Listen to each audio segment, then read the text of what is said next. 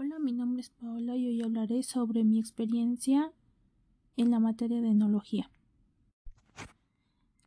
A principios de clase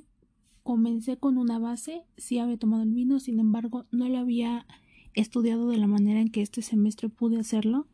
y tenía expectativas altas ya que es un producto que había consumido y me había gustado. Durante el proceso de las clases fui aprendiendo un poco más y creo que desarrollé bastante bien la parte de olfativa, visual y bucal, ya que al principio me solía costar detectar ciertos aromas y poder tener como esa exactitud de qué sabores encontraba y si me agradaban, ya que eran bastante fuertes en un principio, pero una vez que iban pasando los días íbamos teniendo más conocimiento de otro tipo de sabores, fui identificando de qué manera me gustaban más los vinos, si fuertes o más tranquilos, afrutados o más ácidos.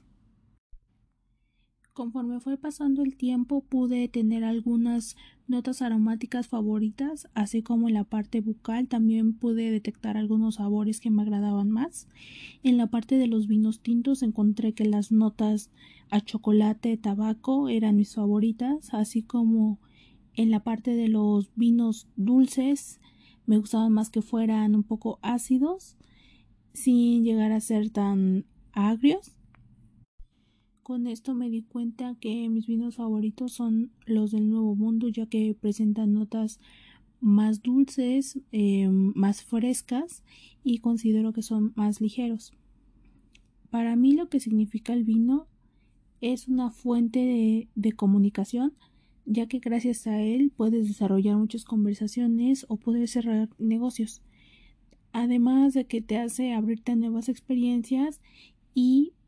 hacer que tus sentidos vayan siendo más dóciles y puedas detectar cosas que tal vez otras personas no puedan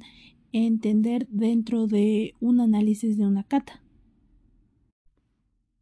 Y también es importante ya que es una parte fundamental de mi carrera